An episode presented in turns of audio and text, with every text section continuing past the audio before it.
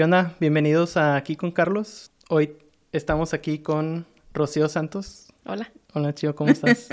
bien, Charles, ¿y tú? Muy bien también. Oye, qué gusto que estés aquí, Chio. Ya sé, ya, se me hacía que me iba, se me iba a posponer mucho, pero, pero aquí estamos, es lo importante. Muy bien. Oye, Chio, platícanos. ¿Qué haces? ¿A qué te dedicas? ¿Qué hago? Ok.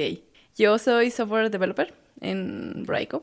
Este, no sé si la conoces, es una empresa que se dedica a, toda la industria de video, a hacer transcoding y, este, bueno, entregar video. Eh, tenemos clientes bastante grandes, este, y pues, bueno, ahorita estoy como staff software engineer, eh, entre, ya, ya tengo casi seis años ahí. y, ajá, y voy a empezar más o menos una transición, a lo mejor un poquito a management, a calarle un poquito. Si no, pues ya me regreso. ok. Oye, tienes seis años ahí. Sí, en este, diciembre cumplo los seis años. Bueno. ¿Y cómo, cómo fue que llegaste ahí?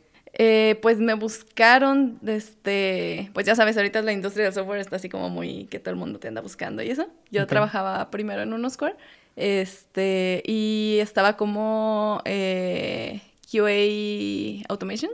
Y pues bueno, esos son bueno, no, sé si todavía, pero según yo son... QA Automation son pruebas, o sea, son tú pruebas. pruebas de Exacto, software. pruebas, este... Eh, eh, o sea, es como un programador, pero se dedica a hacer pruebas exclusivamente. Entonces es ah. todo automatizado. Yo trabajaba haciendo eso y pues no sé si todavía, pero eran posiciones muy difíciles de encontrar porque generalmente las personas que se dedicaban a hacer pruebas no les gustaba tanto programar y los que les gustaba programar no les gusta hacer pruebas. Ok.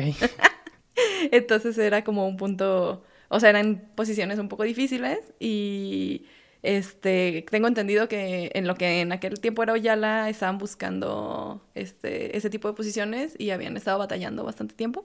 Entonces, este, me contactaron. Eh, de hecho, ni siquiera me contactó alguien de reclutamiento, me, me, contactó otro, otro ingeniero. De que, ah, que conocía gente que estaba ahí en esa empresa donde yo estaba y pues ya, este, pues ya, me entrevistaron y ya, me fui para allá. Ok. ¿Y, antes de eso estabas en otra empresa? Sí, y bueno, ya tenía, ya había estado como en tres empresas de la industria de IT. Empecé como, como QA, bueno, como pruebas este, manual, totalmente manual, en una empresa que se llamaba Nasoft. Estaba en el centro de software. Luego me fui, estuve un breve periodo en HCL, también como unos cinco meses. Ahí empecé a trabajar como en automation. Y después ya me fui a unos... Tenía como año y medio en, en unos y luego ya me vine para acá. Y acá en, en, Bueno, cuando era Oyala entré como software engineer de test. Este, después me cambié a software engineer, nada más. Sin test. Que casualmente siento que ahorita hacemos más pruebas que, que cuando era tester, ¿verdad? Pero bueno, ese es otro tema. ¿Y uh, qué más? ¿Y, y cómo pues fue... ¿Y cómo fue que, que llegaste a, a, a dedicarte a eso? ¿Estudiaste alguna carrera de ingeniería, licenciatura de mm, no. Viene la, parte larga de la historia. Ok. Eh, yo estudié administración en CUSEA, en la UDG. ¿Administración? Administración. Es licenciado en administración, pero es lo que antes era administración de empresas. Ok. Entonces, esa, esa carrera está como muy amplia. O sea, aprendes de todo y de nada a la vez. Porque es, es, que es como muy versátil. Puedes dedicarte a muchas cosas. O sea, puedes dedicarte desde a reclutamiento, a, desarrollo de personal, a administración de finanzas, administración de recursos, como. O sea, sí, muchas cosas. Entonces, generalmente creo que, bueno, no sé por qué me dediqué yo muy poco tiempo a eso, pero eh, estudias eso y luego ya te especialices en algo en particular. Entonces, yo estudié administración y empecé a trabajar en cosas de, de calidad pero a nivel procesos, ¿no? O sea, yo trabajaba eh, haciendo, coordinando un sistema de gestión de calidad de, bajo la norma ISO 9000. Ok. Bueno, es la certificación de ISO 9001.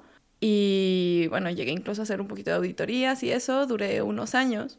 Y ahí como que me empezó la curiosidad porque teníamos una página web este, donde estaba toda la información de nuestro sistema de gestión de calidad. Pero pues estaba como hecha muy empíricamente, ¿no? ok. Estaba hecha en Dreamweaver. ok. Entonces, siempre que teníamos que modificar algo, o sea, éramos otra chava y yo, ¿no? Y que ella era de merca. Y entonces, pues siempre era como un desmadre y estar temblando porque teníamos que modificar cosas.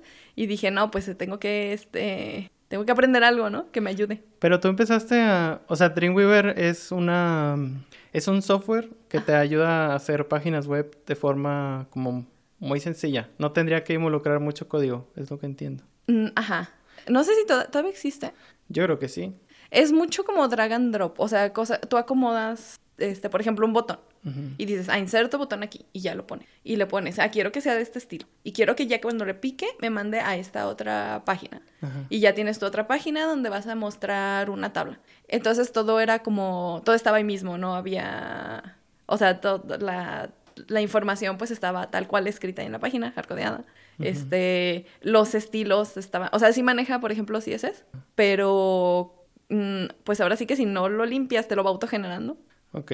Ok, básicamente, o sea, eso no consultaba ninguna base de datos. No. Todo estaba ahí y si querías cambiarle colores, este, tamaños a las cosas, pues era ahí mismo cambiar números. Y como si estuvieras cambiando, ajá, exacto, como si estuvieras usando este Word, ¿no? O sea. Ok. ¿Y cómo, pero ¿Y cómo te enseñaste a usar esa plataforma? Pues cuando yo llegué, eso ya estaba, ya existía. Entonces yo, pues realmente lo único que hacía eran como modificaciones y copy-paste y cosas así. ¿Pero era parte de tu trabajo fue de que tú quisiste meterte a No, sí fue como parte de mi trabajo. Órale. ¿Y se espera que alguien que hacía lo que tú hacías supiera hacer eso? Yo creo que no, porque general, o sea, sí, de hecho, sí había un departamento de tecnología en, en esa oficina donde yo estaba. Pero ellos se dedicaban más como a, a soporte, ¿no? O sea, a, ay, es que no jala la impresora, o ay, es que, o sea, ese tipo de cosas, ¿no? Mi computadora ya no prende. Este, ese tipo de cosas hacían más, no, no se dedicaban tanto a hacer este, como software para ahí Y porque como era dentro de la universidad, hay toda un área, o sea, toda una coordinación que se dedicaba a hacer ya el software que usaban como institucionalmente. Y eso era como algo chiquito, algo de... O sea, como que si hubiéramos tenido un Excel con toda la información, hubiera dado lo mismo. Ok. Y no sé, no sé por qué lo habían hecho así. Y, y pues ya, te, eh, y siempre era un lío, entonces yo me frustraba mucho porque pues pasaban cosas, ¿no? De repente, un día antes de la auditoría se me había borrado lo último que había subido, o sobreescribíamos versiones, o no sé. Entonces dije, digo, ahora entiendo lo que pasaba, pero en ese momento, bien. Para mí en ese momento era, tengo cuatro páginas que tienen el número chiquito y otras cuatro que lo tienen grandote. Entonces dije, bueno, me voy a meter a estudiar algo que me ayude. En esa época se usaban, o sea, bueno, estaban, había oferta de cursos que te enseñaban, este, como paquetería Office, te enseñaban a lo mejor un poquito de, de esta, de un, el Corel Draw, el que era para dibujar. Ajá. Y este y te enseñaban un poquito de Dreamweaver, a lo mejor un poquito de HTML y pero no, yo me fui a lo difícil. y o sea, yo ya tenía tenía casi dos años que había salido de la universidad y ya estaba así como que con ganas de estudiar otra cosa. Pero en mi universidad había la oferta de maestrías, que era lo que estaba viendo, e, estaba como muy de lo mismo, o sea, eh, maestría en administración y me metía en las materias y pues era casi lo mismo que había estudiado, ¿no? Yo quería una maestría especializada en gestión de calidad, pero no había, o sea, muchas opciones a mi alcance. y, y ahorita comentaste algo de que trabajabas tú como auditora de calidad. Sí, o sea, era como administradora del sistema de gestión de calidad. Ajá. Este, y también llegamos a hacer auditorías dentro de la misma universidad, pero ahí mismo o en otras, este, en otras dependencias. Ok. Y pues era auditar, pues sí, o sea, que, el cumplimiento de la norma hizo. ¿Y qué era? ¿Qué es la norma? ¿O esa, esa específica? Híjoles, déjame ver si me acuerdo. Eh, son lineamientos sobre procesos. O sea, te dan como... Mm, tienes que cubrir ciertas, este, ¿cómo decirlo? Pues sí, ciertos lineamientos sobre tus procesos de tu negocio. Por ejemplo, este si tú eres una empresa que mm, hace zapatos, pues tienes que cubrir ciertos lineamientos sobre tus procesos de zapatos. No, no me refiero a que, ay, que la piel tiene que ser así. No, más bien me refiero a que tienes que tener, por ejemplo, un proceso documentado para este, el diseño de los zapatos. O un proceso para la, tal cual la manufactura o un proceso sobre la verificación de, de, tus zapatos, ¿no? O sea, mediciones sobre cómo, este, cómo son los resultados, o sea, qué, qué haces para ir mejorando esos procesos, ¿no? Y aparte de, para tener mejor organizado sus procesos, o sea, ¿para qué otra cosa le serviría tener esa O sea, que tú certificaras eso.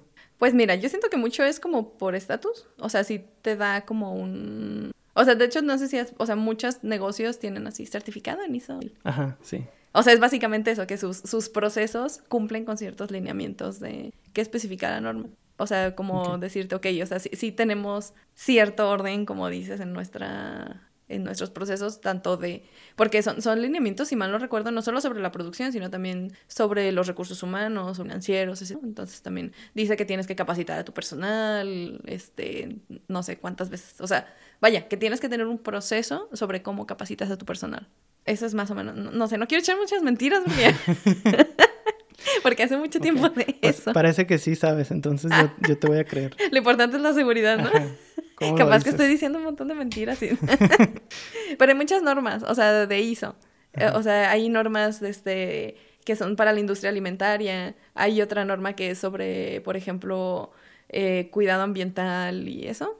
Entonces, lo que hace es que se te certifica que tienes procesos, o sea, relevantes a eso, ¿no? Sobre, o sea, ambientales, ah, pues que no, que tienes procesos sobre el cuidado del ambiente. Ok, como de que separas la basura, reciclas cosas, cosas así, cuidado del agua. Okay. Sí, no sé, no sé bien cuáles son esos lineamientos porque nunca hice una certificación de ese tipo. Este, pero sí, más o menos por ahí van. Vale. Sí, igual sí, luego conseguimos un experto en eso, ya que nos venga a platicar bien y que diga, no, esto morro estaba bien perdido. Sí, estaría chido tener a alguien que, que haga eso. O sea, a lo mejor de tus antiguos compañeros. Ya sé, deja ver si, si todavía conozco a alguien que se siga dedicando a eso. Ok. Y retomando la conversación donde estábamos ahorita. Que, ah, de que empecé a buscar como la oferta, ¿no? De las maestrías. y eso. maestrías, ajá. Y me encontré una en CUSEA que misteriosamente era de tecnologías de información. Entonces fue como muy chistoso porque en CUSEA no hay... Bueno, ahorita hay una carrera que es de tecnologías de información, pero no es este como ingeniero... En, o sea, las de ingeniería pues están en CUSEA. Este, entonces era, estaba como chistoso que esa maestría estuviera acá en el área administrativa, ¿no? Sí. Entonces me acuerdo súper bien que dije, bueno, o sea, vi que tenía cosas de programación y así dije, pues, o sea, me puede servir para mí lo que yo quiero. Pero pues no sé, dije, quizás me da la impresión que si mi primer maestría es programación avanzada, pues debería saber programación básica. O sea, pero en ese entonces tuviste las las materias, ajá, el plan de estudio de la maestría y, viste que estaba completamente enfocada a programación. Sí. Ok. Y aún así dijiste, ah, pues... Ajá, dije, bueno, a lo mejor necesito, pues a lo mejor estudiarme un diplomado o algo así, ¿no? o sea, algo de programación para no llegar en blanco. Y hablé a pedir informes y me dijeron, no, hay un curso propedéutico para entrar a la maestría con ese enlace. Y yo, bueno, y les creí. Y pues ya, me fui al propedéutico y pues pues no, claro que no. O sea, me, acuerdo súper bien. Mis materias del propedéutico era, una era matemáticas, donde vi en tres meses todas las matemáticas que yo he visto en toda mi vida. O sea. O sea, ¿hasta qué fue lo más avanzado que llegaste a ver ahí en esa? Vimos hasta integrales. Ok. Y yo nunca había visto integrales, ni en la carrera. O sea, en la carrera nos quedamos en derivadas. Y si ustedes no van a ocupar más cosas. Vimos, este, tenía metodología de la investigación y tenía programación. Y era programación en, creo que en, C++. Pero ahí sí, o sea, yo llegué y dije, yo no sé qué está pasando aquí. no sé en qué idioma me está hablando este señor. Yo no entiendo nada. Y pues sí, o sea, éramos como 35 personas en el propedéutico. Y habíamos, habíamos, o sea, todos eran o licenciados en informática o ingenieros en computación, excepto como cuatro personas. Eh, o sea, que eran contadores, un chavo de merca, estaba yo y no me acuerdo, uno de electrónica o algo así. Y pues ya. Oye, pero... Mm, o sea, entiendo que tú ya sabías a lo que ibas, pero ¿había, conocías a alguien o tenías algún, este, como alguna referencia de qué era programación ya? No. Bien. O sea, tú dijiste, bueno, pues yo ya usaba Dreamweaver, de alguna manera hacía páginas web, ha de ser algo parecido y, y por eso decidiste aventarte así. No, yo creo que es que más bien mi, mi expectativa era que eso me ayudara a entender lo que estaba pasando con, con mis cosas de Dreamweaver, ¿no? Estaba muy equivocada. sí, un poquito. Sí. Pero bueno, por algo pasan las cosas. Entonces empecé, o sea, como que fue, fue una sensación que yo nunca había tenido, estar en un salón de clases y no entender qué estaba pasando, ¿no? Porque ya sabes, yo era la típica niña ñoña de dieces y así. Entonces, estar en un salón y no entender lo que estaba pasando fue así como que, no, no manches, está bien, no. Entonces, o sea, me puse como bien necia. Y, y o sea, mis, los otros compañeros de mi salón que te digo que eran de otras carreras fueron claudicando así de, no, esto no. Y se salieron y al final, cuando ya empezó la maestría, yo fui la única que quedé, de los que no eran así como otras carreras. Pero ya, o sea, terminando el propedéutico, al menos ya tenía idea de, de qué era, ¿no?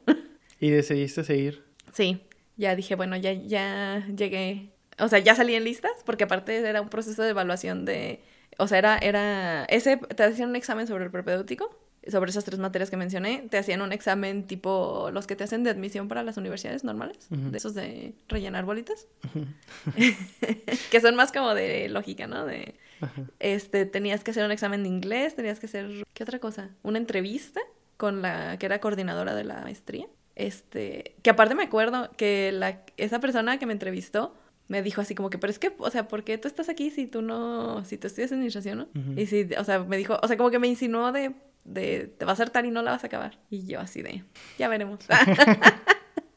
me picó en las costillas, ¿no? De mi orgullo. Te, te picó en el ego y dijiste, nomás para demostrarte que sí. Sí, ya sé. Y sí. Entonces yo dije, bueno, ya llegué lejos. Ok. Me va a quedar. Y seguí otra vez equivocada porque apenas empezaba el tormento. o sea, sí, sí, la verdad sí estuvo muy pesado porque pues yo no sabía nada. Fueron tres años, o sea, bueno, no tres años, fueron cinco semestres. Y pues sí, o sea, bueno, curiosamente siento que al principio fue como lo más complicado porque yo no entendía nada y empezamos a ver programación, este, Java. Ya en primero vimos Java. Este, vi más matemáticas, pero ya matemáticas como matemáticas discretas y más lógica. Y, y pues ya, semestre con semestre, o sea, ya a lo mejor ya eran cosas más como diseño, o sea, vi bases de datos, este, ¿qué otra cosa vimos? Vi, tuve una materia de PHP, tuve una materia incluso de, de programación audiovisual, o sea, como de juegos de video. Ok. Este, y pues sí, sí lo batallé mucho, o sea, no dormía. Le hablaba a mis compañeros a las 3 de la mañana llorando porque no me compilaba. ¿Y cuánto duró la maestría? Cinco semestres. No, pues sí. Y, en, mientras estabas haciendo la maestría, seguías trabajando. Ajá. Sí. Hasta que terminé la maestría, este, bueno, cuando terminé la maestría, yo trabajaba ya en, en Cooks, ya bueno, estaba en un centro, este, seguía en UDG, pero era un, donde estaba la escuela de leyes y todas esas carreras, ahí estaba yo, en, en, la secretaría administrativa. Y trabajaba mucho con un amigo que, que él era programador. O sea, él era el que nos hacía el software que usábamos ahí en finanzas. Entonces también ese acercamiento pues ya me ayudó un buen como a ya ir viendo cómo funcionaban las cosas en la vida real. Y aparte, pues ya todos mis compañeros de la maestría sí se dedicaban a ser programadores. Y tuve muchísima suerte porque una de mis compañeras, que por cierto nada más éramos dos mujeres en el grupo. ¿Y cuántos, cuántos, eso se me olvidó preguntarte? ¿Cuántos, alumnos? Éramos como 18 en el grupo. 18 entraron, o sea, pero antes, desde que empezaste el, el curso del propedéutico. Éramos como 30, 35. Y pues fueron como, se fueron saliendo. Y al final ya nada más quedamos 18, que fueron los que estuvimos como de mi generación. ¿Y fueron los que se graduaron, esos 18? Sí, creo que sí. No estoy segura si todos, pero quizás uno o dos no. Pero sí. Y éramos nada más dos mujeres. Y la otra chica que estaba en mi grupo daba clases, era maestra de, de la licenciatura en informática en, CUSEI y daba programación orientada a objetos. Entonces, no manches, ella me salvó muchísimo en mis primeros semestres porque se sentaba y me explicaba y me explicaba así los conceptos más básicos. Y pues sí, eso me ayudó un buen, la verdad. sí. Y pues ya, y te digo, ya que estaba, ya que terminé la maestría y trabajaba mucho con este chavo, pues ya como que me sirvió para ir aprendiendo un poco más ya de la vida real, ya le... O sea, él, hace cuenta que él y yo trabajábamos porque yo le daba como los requerimientos de lo que necesitábamos y él, este, o sea, él programaba las cosas, lo revisaba conmigo y así. Entonces ya esa experiencia también me ayudó un poquito a, pues ahora sí que hacer currículum para conseguir mi primer trabajo que fue QA. Y eso, fue como, como al año de que salí de la maestría, o sea, todavía me costó. Entonces, desde que terminaste la maestría hasta ahorita, ¿cuánto tiempo ya, no, para darme una, una, idea de cuánto, cuánto tiempo, cuántos años tienes de experiencia ahorita en la industria de software. Salí en 2011. 11 años dedicándote a, a desarrollo de software. 10, mm, ajá. Bueno, o sea, mi primer trabajo de, de, desarrollo de software que fue el de QA, fue en, entré en 2012, o sea, 10 años. Sí, un rato. No, pero está bien. Digo, y, y me imagino que estás a gusto con, con, eso que, se dio, ajá, con lo que haces ahorita. Sí, la verdad siento que es, o sea, como si la vida me hubiera puesto ahí. Porque así de, es que esto es lo tuyo, yo no sé qué estás haciendo allá. y lo chido es que pues tú lo descubriste por ti misma, ¿no? O sea, no hubo alguien que te presionó, que te dijo, o no lo hiciste por quedar bien con otra persona. Fue... Sí. Tú, tú, tú solita fuiste. Ajá, sí, fue, fue, digo, yo, yo pienso que fue, fue la vida porque, o sea, porque simplemente aparecía ahí, ¿no? O sea, no, no, como dices, no conocía a nadie que se dedicara a eso, no, no tenía como ninguna referencia, este, ni siquiera me terminó sirviendo para lo que yo quería. Ajá.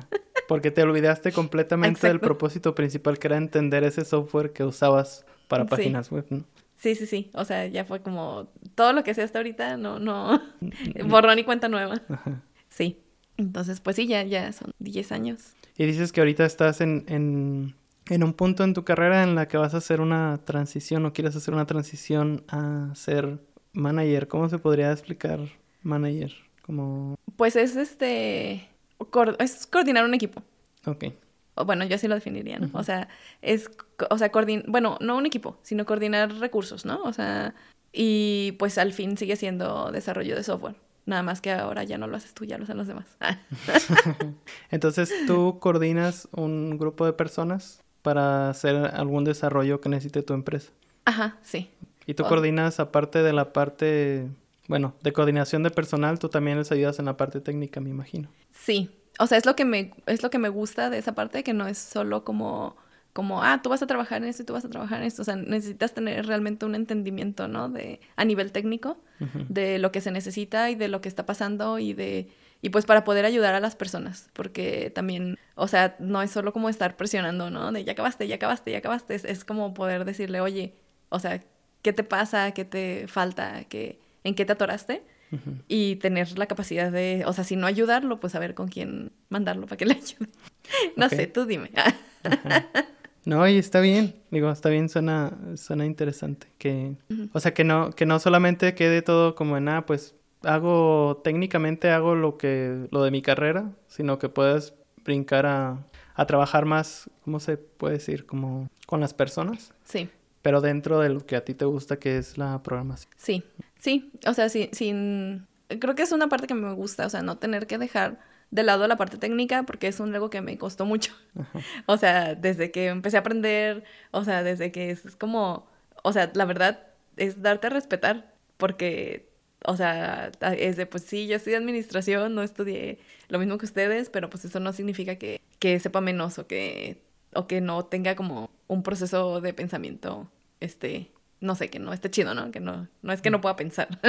Oye, ahorita que dices eso, o sea, también en uno de los primeros capítulos platicaba con una persona que había estudiado, creo que estudió en laboratoria, tampoco tenía una carrera, una licenciatura en desarrollo.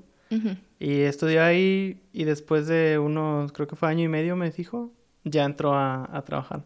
O sea, ahora se están abriendo más las posibilidades para personas que no hayan estudiado una carrera, este, para poder entrar a, la industria. Sí.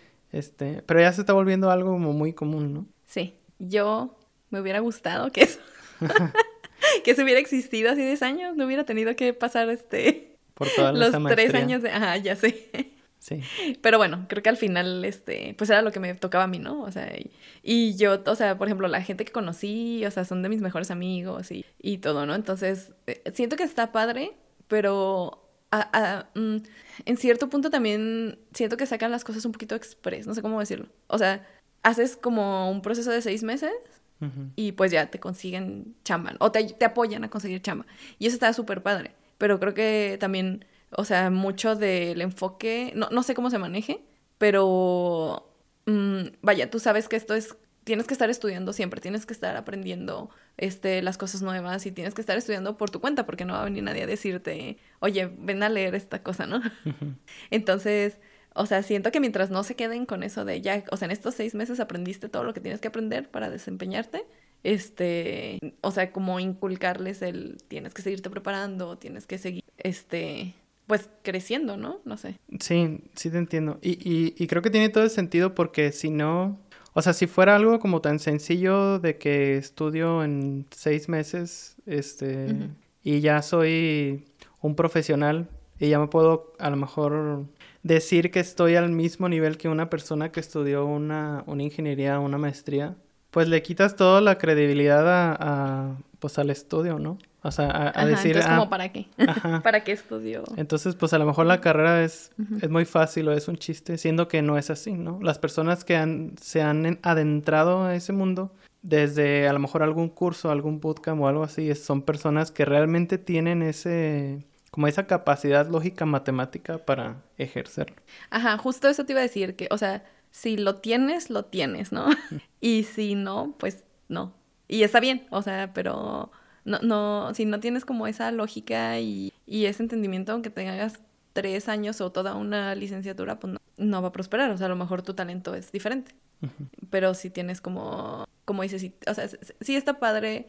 Eh, Bueno, por ejemplo, ese programa de laboratorio a mí me gusta mucho porque siento que no solo, este, no solo es como estudiar seis meses y ya, sino es también como apoyo a la comunidad femenina, que desafortunadamente todavía existe como ese estigma de son cosas de hombres, ¿no? Ok. Eh, Creo que ahorita ya no. De hecho, es justo ayer estaba platicando con unas amigas de eso. Digo, o sea, si te fijas, o sea, más o menos personas de mi edad en industria de software, o más grandes que yo, yo tengo 36 años, este, hay pocas. O sea, no sé tú cuántas personas conozcas de ese rango de edad en la industria de software. Pues sí, algo. O sea, O sea, bueno, o sea, l- realmente si la mayoría es 40. más joven, como a lo mejor de 30 hacia abajo, sería la mayoría. Ajá. Ajá, o sea, que a lo mejor como eh, alrededor de los 40 siento que hay realmente pocas. Digo, en, en mi en la maestría éramos dos mujeres. Este, muchos de mis compañeros tenían habían tenido una o dos compañeras en sus licenciaturas, ¿no? O sea, en, o incluso hubo una época, me acuerdo súper bien, que en, en allí en Breakout éramos tres mujeres en toda la área de ingeniería. Sí. No, sí, de hecho, cuando yo estudié en la universidad también eran, creo que iniciamos como 50 personas y esas 50, 5 eran mujeres. Sí. Y ahorita, como dices, ya la- las personas que andan alrededor de los 26, más o menos, 25, 26, ya hay más. O sea, ahorita en la empresa donde yo estoy, ya hay una buena cantidad de mujeres que se dedican a, o sea, que son programadoras y que son talentosísimas. Y siento que, que incluso, o sea, es como, siento que se nos, o sea, que como género, digo, no me gusta como asignar ciertas, ciertas cualidades a los géneros, Ajá. pero siento que, que tenemos buen, buena lógica, ¿no? Para pensar ese tipo de cosas. Pero todavía existe ese poquito de estigma. Es que son cosas de hombres. Y precisamente porque ayer platicaba con una, una amiga mía que trabajó en Talentland. Ok. Entonces decía, bueno, ahorita, o sea, nivel chavitas, este, sí hay muchas. Pero a nivel ponente, o sea, hay una o dos mujeres Ponentes, ¿te refieres a las personas que, que, exponen que van a, a platicar? Ajá, que van a dar pláticas ajá, de talento. No sé, no, no, no me tocó participar, o sea, no vi nada de este año, pero eso estaba platicando ella. Entonces, digo, está, está padre que ahorita ya hay más, este... Pero ¿tú crees que sea por, o sea, eso específico de Tannenland?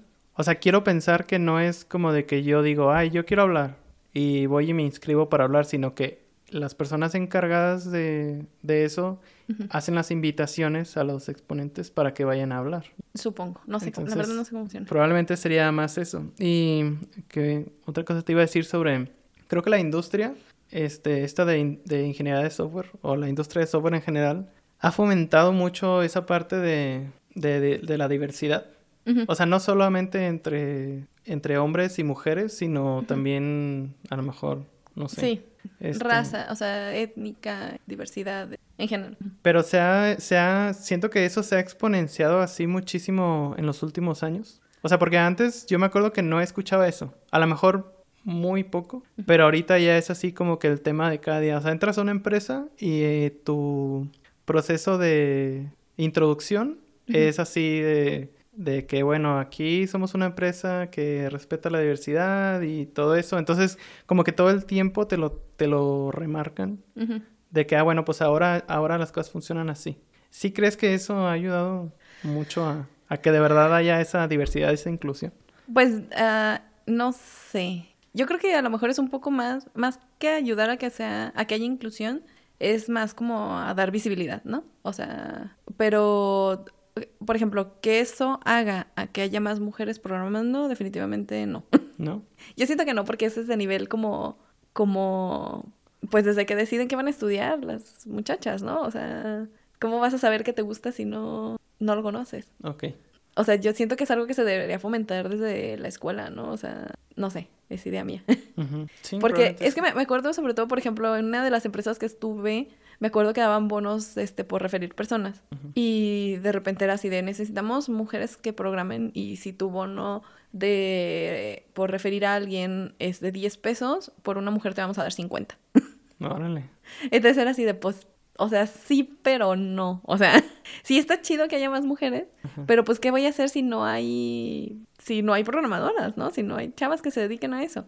Una. Y segundo, o sea, también que contrates a alguien que a lo mejor, o sea, nomás por su género, o por su etnia, o por lo que quieras, o sea, si no cubre como el perfil que realmente estás buscando, pues siento que puede ser un arma de doble filo. Sí, creo que eh, también creo que eso eso es algo de dentro de lo que estamos platicando que creo que no ha estado tan chido. O sea, el, el forzar a que haya diversidad en una Ajá. empresa yendo por encima de si hay talento o no en las personas. Que eso creo que se ha visto mucho últimamente también. Sí, bueno, yo no sé si lo he visto o no, pero digo, a lo mejor donde, o sea, donde cuando trabajas en lugares donde hay como contratación más masiva, pues, pues más notorio, ¿no? Sí. Este, pero pues sí, siento que es, puede ser un problema si está como mal enfocado. Digo, al final, por ejemplo, yo como mujer feminista, ah, o sea, mi punto con el feminismo es, ¿sabes qué? O sea, evalúame igual que si fuera hombre, ¿no? O sea, no quiero que tengas consideraciones conmigo por ser mujer. Ni- o sea, ni buenas ni malas, ni que me discrimines, ni que me, ni que seas condescendiente, sino, o sea, nivel ser humano. Y, o sea, y, o si me vas a contratar, pues contrátame, como dices, por lo que sé y por lo que puedo hacer y por mis capacidades, y no por cubrir una cuota o, o- o así, ¿no? O si me vas a regañar, pues igual, regáñame, ¿no? O sea, como ser humano que soy y no, no, no me vengas a hablar con florecitas, pues porque no me vayas. Sí, porque a fin de cuentas, si, o sea, si haces algo que no está bien o, o no lo haces lo suficientemente bien y no te llaman la atención o no te dan ese, esa, esos comentarios Retroalimentación. ajá, Ajá. constructivos, pues no te están ayudando a crecer tampoco. Ajá, sí, exacto. Y, y más si es porque, ay, es que, es que no la puedo regañar porque yo soy hombre y ella es mi subordinada, que es mujer, ¿no? Es, es como la otra cara de... Sí, creo que todavía existe ese estigma. O sea, está un poco arraigado ese estigma, ¿no? De que, o sea, puede haber esa sensación de que por ser el jefe hombre haya una, haya un sentimiento de que hay una discriminación o algo así. sí, y pues ya es, es otro extremo, ¿no? Y pues los extremos no- nunca son buenos. Sí, de acuerdo. Oye, Chio, y ya cambiando de tema, ¿qué, qué, qué más haces aparte de, de programar? ¿Qué más hago en Ajá. mi vida personal, así, Ajá. O si tienes algún trabajo extra? extra. ajá. No puedo decirlo. Ay, sí, no es cierto. Vendo manualidad, no, no es cierto. este, bueno, además de, de dedicarme a la industria de software, que es así como que ahorita una de mis grandes pasiones, este, aparte soy instructora de Jazzercise. Ya exercises. ¿Qué es, Es eso? un programa súper padre, es este Dance Fitness, es este, mm, ¿cómo decirlo? Ah, cardio, o Ajá. sea, baile, pero eh, involucra un poco de, pues sí, como lo digo, involucra un poco de baile, un poco de kickboxing, un poco de movimientos de pilates, así hay trabajo de fuerza, este, todo en una hora. es una franquicia de Estados Unidos Ok. este, que tiene aproximadamente como 53 años, o sea, no es nuevo. De hecho, quizás es- en Estados Unidos es como muy popular este, pensar en un ejercicio tipo aeróbic setentero, ochentero, con leggings de colores y ya saben, ¿no? Ajá.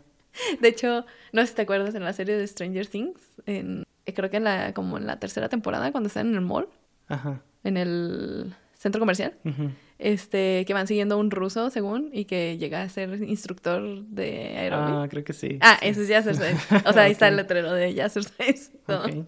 Entonces, sí está todavía un poquito como, como que la gente piensa que sigue igual. Entonces, ahorita está la estrategia muy, muy enfocada a demostrar, pues, que realmente el programa se ha modernizado, ¿no? Ahorita es este. mm, hay, hay este, modalidades como de, eh, o sea, HIT y todo lo que está de vanguardia de, de para hacer este ejercicio. Está muy padre. O sea, tú eres instructora. Sí. ¿Y cómo llegaste a ser instructora de, de esa? Dices que es una Ajá. franquicia, este, ¿es internacional o ahorita solamente está aquí? No, en- sí es internacional, es de Estados Unidos, o sea, el- los headquarters o las oficinas principales Ah. están en California, Ok.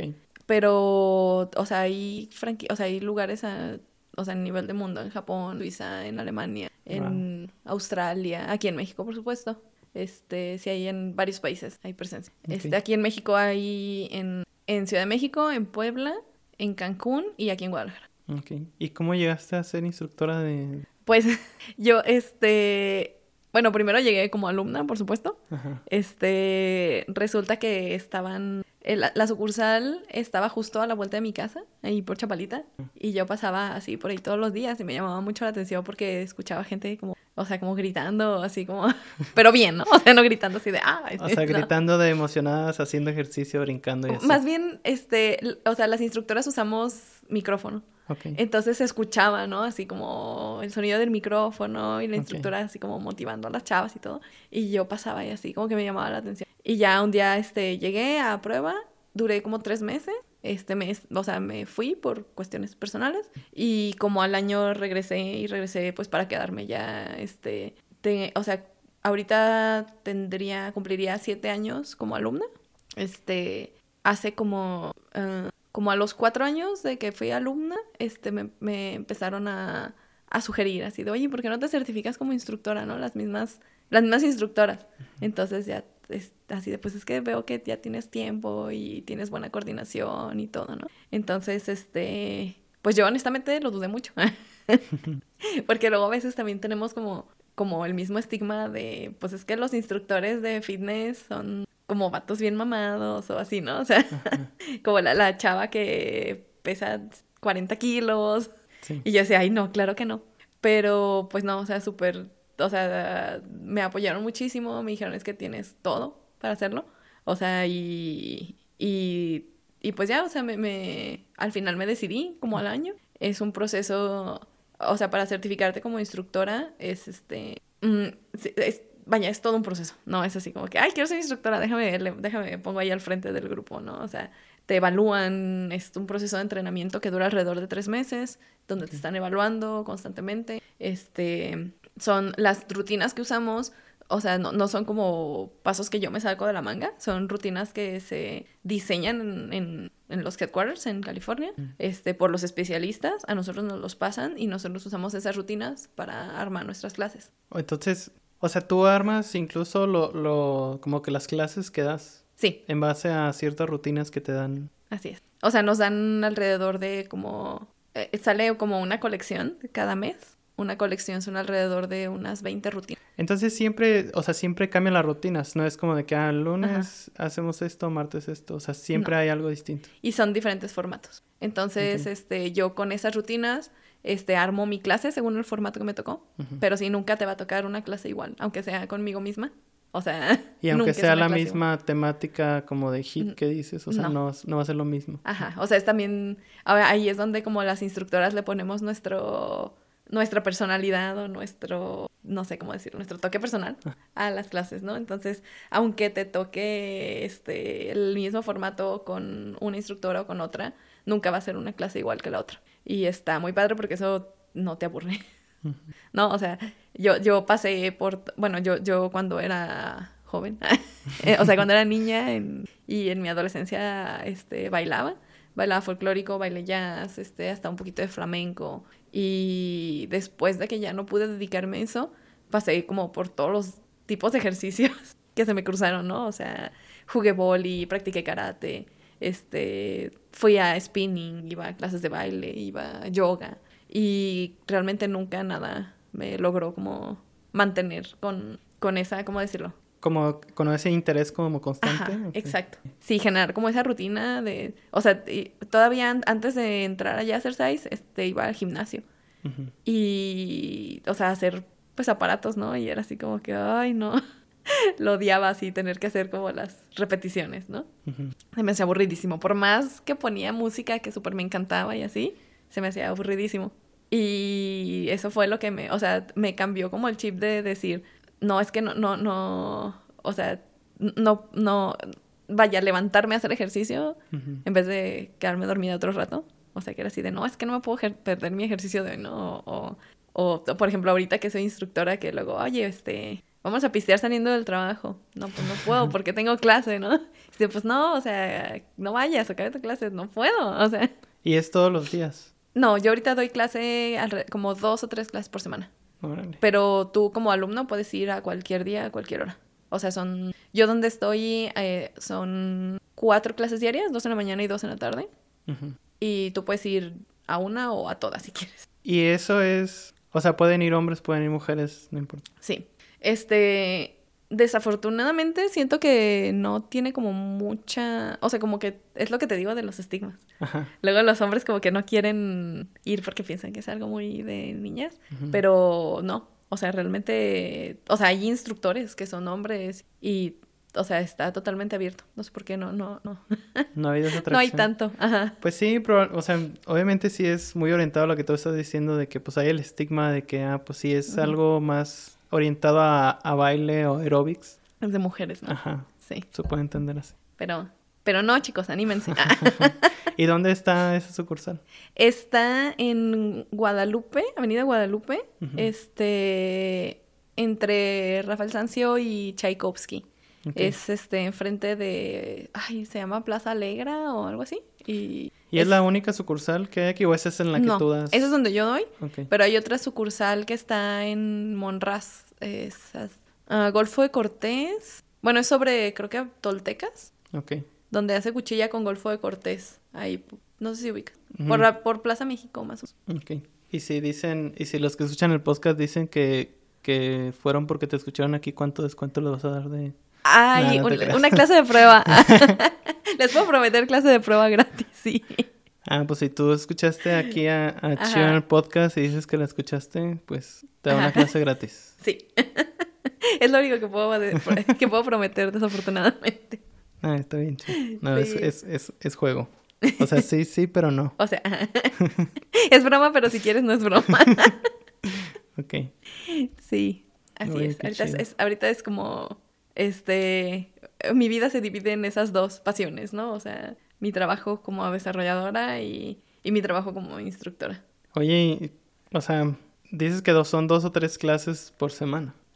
O sea, me imagino que nada, no nada, no solamente es ir y ay voy a clase y salgo de ahí, ya no. Dices que preparas también tu clase y todo. ¿Y cómo, cómo haces para, para tener energía para hacer las dos cosas? Y me imagino que aparte, si tienes una pareja, sí. Tener energía para estar con tu pareja y así. Pues, eh, pues no sé. Ay, sí. Casualmente me empecé a sentir muy cansada. No, no es cierto. pues mira, creo que por suerte este, también el, el trabajo de desarrollo de software, digo, también depende en qué trabajes específicamente, pero siento que es muy noble en ese sentido, como de los horarios y eso. Entonces, este, sí me permite tener como esa flexibilidad de, por ejemplo, yo hay días de la semana que doy clases a las 6 de la tarde. Entonces, pues esos días obviamente me tengo que ir más temprano del trabajo, o sea, me tengo que salir tipo a las 5. Este, y pues es, tengo como toda esa flexibilidad, ¿no? Y Incluso hay veces también que me toca dar clase en la mañana y pues lo mismo, ¿no? Mientras no tenga juntas, todo está bien. y sí, como dices, sí es un trabajo un poco... O sea, como dices, no nomás este, déjame para enfrente del grupo y a ver qué se me ocurre. O sea, es, este, ahí tenemos lineamientos para preparar nuestras clases. Entonces, yo lo que hago, bueno, este, donde, en mi centro nos mandan este, las clases que vas a dar con una semana de anticipación. Y yo desde, pues sí, alrededor de unos, por ejemplo, el fin de semana preparo mis clases de la semana. O sea, las armo, las practico. No, Porque tienes que saber, o sea, como instructora tienes que saber cómo se siente, ¿no? O sea, tienes que cuidar que, este, pues ciertas cosas, que desde que mm, todo se sienta fluido hasta que haya como que, que, realmente trabajes en todo el cuerpo, que no digas, ¿sabes qué? Solo sentí que trabajé los brazos, ¿no? Y pues esas cosas se sienten cuando las practicas. Y dices, ay, como que me falta poner más pierna, y ya pones más. O sea, y tú preparas esas rutinas y las haces, y aparte las vuelves a trabajar. Ah. O sea, las rutinas ya están hechas. Yo las elijo según el tipo de clase que voy a dar. este, armó mi clase que dura alrededor de 55 minutos, más o menos. Este, si no me las he aprendido, pues me las tengo que aprender. Eh, tienes que, o sea, cuando digo aprender, este, tienes que aprender la coreografía más como la parte de, de cómo son los movimientos para que puedas transmitírselo a las personas. Este, entonces, practicas eso, luego ya lo practico como todo junto. en, o sea, todo seguido, toda la clase. Y ya que digo, ok, ya queda, ya, o sea, sí, ya la voy a dar. Entonces sí, es alrededor de unas tres, cuatro repasadas. No, pues sí, es bastante. Sí. Yo creo que yo ahorita, bueno, yo no soy de las más experimentadas, de hecho soy como de las instructoras más nuevas. Tengo apenas dos años dando clase. Eh, y puedo, o sea, yo me tardo en armar una clase como unas dos, tres horas en armarla. ok, o sea, en, en, pasarla en papel para saber cómo debería de ser. Ajá, sí, más o menos. Eh, eh, o sea, te digo, a lo mejor como una repasada así levesona para decir, ah, esta, esta canción no me gusta, la voy a cambiar por esta y así. Y ya. Wow. Sí, es una chamba. No, pues me imagino que ni, ni tiempo para hobbies o, o alguna hobbies. O sea, hobby que se considere hobby, no, no. Ver Netflix no es un hobby. Ah, maldita sea. maldita sea. Ya sé. Pues, o sea, como hobby, como jugar o algo así. Ajá, no sé. Este. ¿Tienes mascotas? O sea, pasas Tengo tiempo dos con perros. tus mascotas. Dos Sí. perritos. Tengo dos perritos, este. Así de que digas, híjoles, que los paseo todos los días, la verdad que no. Pero si juego con ellos ahí un ratillo, Ajá. este, son más bien tranquilos, tan loquillos. O sea, más bien a veces es el fin de semana cuando se pase. Sobre todo ahorita que estamos, este, pues trabajando desde casa gran parte del tiempo. Entonces, pues está padre porque ellos no están solos. Cuando, o sea, pre-pandemia, que nos íbamos mi pareja y yo a trabajar, este, pues se quedaban solos todo el día y ahí sí los pasábamos diario, ¿no? Ahorita pues ya no se quedan tanto tiempo solos. Ok. Pero sí, este, así como hobbies, pues no sé. Me gustan mucho así como los rompecabezas y eso, pero como dices, no, no, no les dedico tanto tiempo. Ah, ¿no? no, Ah, no. Está bien. Ya sé, siempre digo, ay, voy a hacer algo nuevo y me pongo así, me compro un libro de colorear y tiene dos hojas dibujadas, sí. o me- digo, ay, voy a aprender a hacer esto y me compro un curso en Udemy, hago dos capítulos. Ok. Y ya no le das seguimiento. Nada, pues. sí, Digo, la verdad es que. O sea, por lo que cuentas, pues sí es bastante lo que haces y, y tener todavía energía para, para trabajar eso. Digo, se puede, ¿no? Pero sí. pues sí, a lo mejor prefieres descansar. Sí, realmente, o sea, como una cosa que me gusta mucho es leer, o sea, me gusta leer como novelas, novelas onda, o sea, no así como de, de no sé. O sea, no, novelas televisivas. Ándale, no, me gustan más como novelas tipo policíacas o así como de, este, de asesinos seriales. Ah. Ah, Ok, entonces lees Pero- mucho. No tanto como quisiera, porque precisamente, o sea, luego no tengo como tanto tiempo libre Ajá. y a veces si me encuentro una serie que me gusta, pues me quedo ahí viendo Netflix en vez de ponerme a leer. Sí. Pero antes sí, o sea, cuando hacía trayectos en autobús o algo así que tenía un chorro de tiempo, sí, sí leía mucho. Yo creo que sí me leía como un libro enorme. Y ahorita pues no, ya no tanto. Casi nomás cuando ando de vacaciones. Ah, Sí. Oye, y, y hablando de vacaciones, eh, supe que fuiste al Oktoberfest hace ya ¿qué, Ah. uno o dos años. Hace como en 2019, antes de, del desastre. Ok, Sí, este, fui a, a- este, bueno, mi, mi pareja, mi novio, esposa. sí.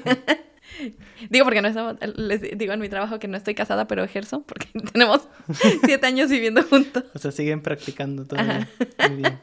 Sí, ese es el trial todavía. bien. Este, él vivió en Alemania, este, como un año cuando estaba en la universidad. Órale. Este, y, pero pues, o sea, vivió como universitario, entonces, ya sabes, con muchas limitaciones. Y el año, en ese año, en 2019, nos propusimos ir ya como a nivel, ok, ya soy adulto independiente y me puedo dar mis lujos. ¿Les gustó? Ok. Ajá. Entonces fuimos a, o sea, regresamos a Alemania. Bueno, él regresó, yo nunca había ido. Este, fuimos a, a Bélgica, a Ámsterdam, a Holanda, bueno, Países Bajos, y a, a Praga. Pero sí, o sea, y lo, lo, la principal motivación era ir al Oktoberfest. Fuimos en esas fechas. ¿Y qué tal? Híjoles, pues está, está muy padre, es una super pedota, la verdad. ¿Sí? Sí, muchísima, es muchísima gente, pero es, es, o sea, una cosa que me sorprendió mucho es que es realmente muy familiar, o sea, a pesar de que es como, de que ves gente tirada, vomitado, de que están todos borrachos, Ok. o sea, vas temprano porque eh, abren como desde las 10 de la mañana Y es, o sea, en la feria iba la gente, niños, y, y traen sus trajes típicos, este, de, este, ¿cómo se llaman? O sea, los pantalones de cuero, ya sabes, los de tientitos. Ah. Leather ujú, pan, Lederhosen. ujú. Y, y los vestiditos también de con sus solancitos. Entonces, realmente la gente así va.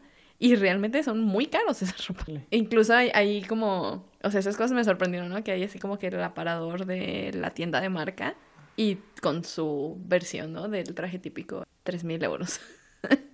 Y como qué tan, qué tan caro consideras que es, o sea, ir para allá, hacer un viaje así estilo, como para ir al Oktoberfest. Pues ahí, pues ahora sí que depende. Depende de tu, lo que tú quieras. De tu nivel de, de, de comodidad que quieras, ¿no? O sea, nosotros nos fuimos a un Airbnb, o sea, ya como... era- íbamos tres, o sea, nosotros dos y un amigo mío. Este, entonces estuvimos, o sea, sí fuimos en onda fresa porque llegamos en Airbnb, nada de hostales y eso, pero pues era así como en un Airbnb chiquitito donde copiamos los tres, así de una cama y un sofá cama y estábamos los tres amontonados. este, y pues sí, o sea, ahí en el Oktoberfest, pues uno no va a, a ¿cómo se dice? A escatimar, ¿no? O sea, ahí vas a estar tomando uno tras otro, tras otro. Sí, ay, honestamente ni me acuerdo cuánto cuesta, pero pues te venden como el tarro, como de litro de ch- y, ay, te costaba como 12 euros, no me acuerdo bien. Digo, también ya se- seguramente ahorita con todas las crisis este, económicas, quizás se me hace, no sé si ya lo volvieron a hacer, porque aparte lo cancelaron en 2020, 21. No sé. No, ni yo. No, me acuerdo que sí lo bien, el primer año de la pandemia. Pero sí, está, es toda una experiencia, está muy padre. O sea, así como chido. ver, no sé, cre- creo que me gusta ver como expresiones culturales de otros países y así ver la gente, o sea, los chavos de, con sus trajes bailando encima de las... Está padre. Ah, Toda una experiencia. ¿Y volverías a ir? Sí, sí, claro. Qué chido, chido. ¿Y qué tienes pensado, o sea, más adelante, ya hablando de tu vida más como profesional y personal, qué hay más adelante para Chio en dos, tres años más? No sé. Mira, la verdad, te voy a ser bien honesta. Yo no siento ser una persona como que... eh, eh, que tengas así como una idea clara de qué quieres hacer en el futuro. O sea, como la típica entrevista que te preguntan, ¿y dónde te ves dentro de cinco años? O sea, siento que yo nunca he tenido como un plan conciso y, y no siento que esté mal. O sea, siento que también a veces tenemos mucha presión de, de decir, es que, que, o sea, quiero hacer esto y esto y esto y completar este checklist de mi vida. Y pues no siempre las cosas salen así, ¿no? Sí. Y eso nos genera frustración. O sea, lo que dices es de, de, de sentir que tengo que estar mejor económicamente en tres años más, ¿no? A Ajá, que fuerzas. digas, es que me tengo que comprar una casa. O tengo que subir de puesto en mi trabajo. O tengo que bajar de peso. Ah. O, o tengo que casarme y tener dos hijos. O sea, siento que esa, esas presiones que a veces uno mismo no la pone, a veces es tu familia o, o la sociedad o lo quien quieras. Siento que esas cosas nos generan mucha frustración y, y como estrés, ¿no? Sí. Entonces, este, la verdad, yo, yo improviso un poco en mi vida, evidentemente. Pero, pero siento que eso me ha llevado a buenos lugares, ¿no? O sea, si a mí, si a mí esta pregunta me lo hubieras hecho cuando estaba estudiando en la universidad, yo te hubiera dicho a lo mejor, ah, pues este, tener mi negocio, este, o sea, si me dijeran, ¿dónde te ves a los 30? A lo mejor yo te hubiera dicho, no, pues casada con dos hijos, con un negocio propio, ¿no?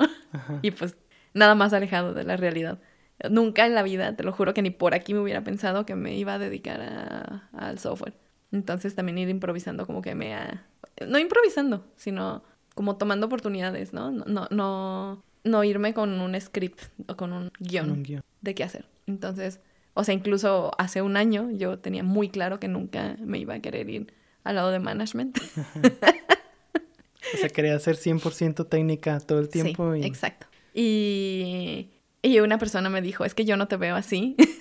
y después dos personas y después tres personas. O sea, vaya, no era, no, no, no era que me dijeran, es que no la haces en el lado técnico, sino muchas personas me empezaron a decir, es que este, tiene, quizás tienes naturalmente este, buena comunicación con la gente, o sea, tienes como ciertos este, habilidades que llamamos, este, no sé cómo, bueno, soft skills, se traduce, Ajá, habilidades como suaves. people skills. Ajá.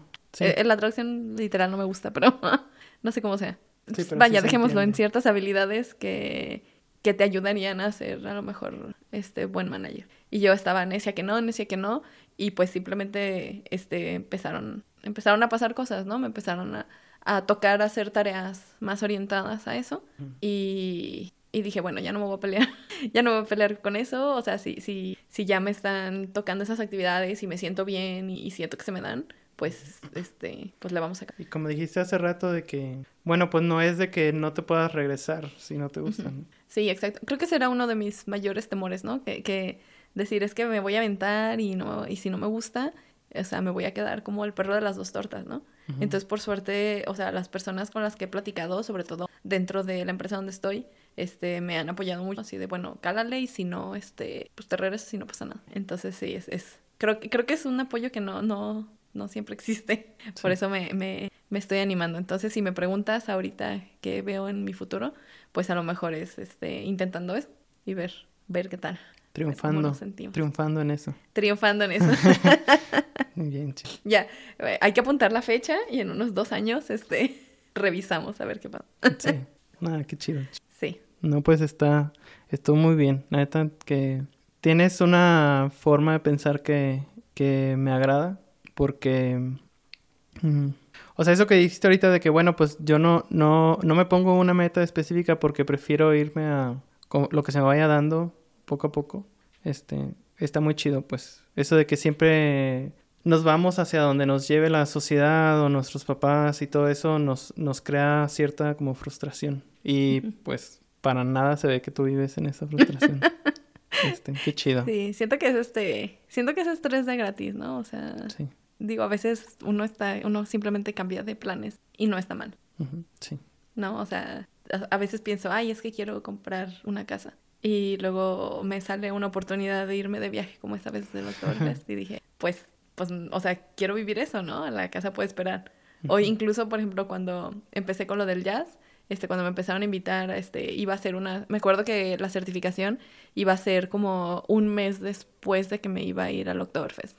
Entonces dije, pues no, o sea, tengo lo del viaje, ya, llegará. Y llegó, o sea, entonces sí, mucho tiempo, honestamente, cuando eh, recién me cambié de profesión, o sea, me, me sí, sí me frustré porque decía, es que ¿por qué no empecé a estudiar esto desde el principio? ¿No? Desperdicié este, años de mi vida dedicándome a lo de administración y eso.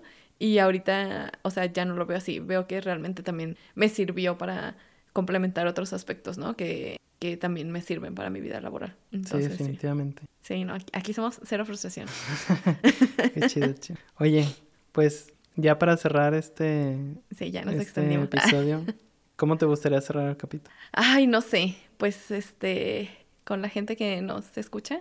Ajá. Bueno, primero, o sea, dándote gracias a ti por, esta, por generar este espacio. Siento que está muy chido. o sea, siempre pienso que, que a veces las cosas te llegan en el momento que necesitas escucharlos, ¿no? Entonces, espero que la gente que escuche esto les llegue en el momento que lo necesiten. Y, y que genere muchas cosas positivas y muchas, este, muchas futuras ingenieras y ingenieros también. y este y, y, mucha gente que vaya al jazz. Ay, sí, no, y, y, cero frustraciones. Sí. Con eso nos quedamos.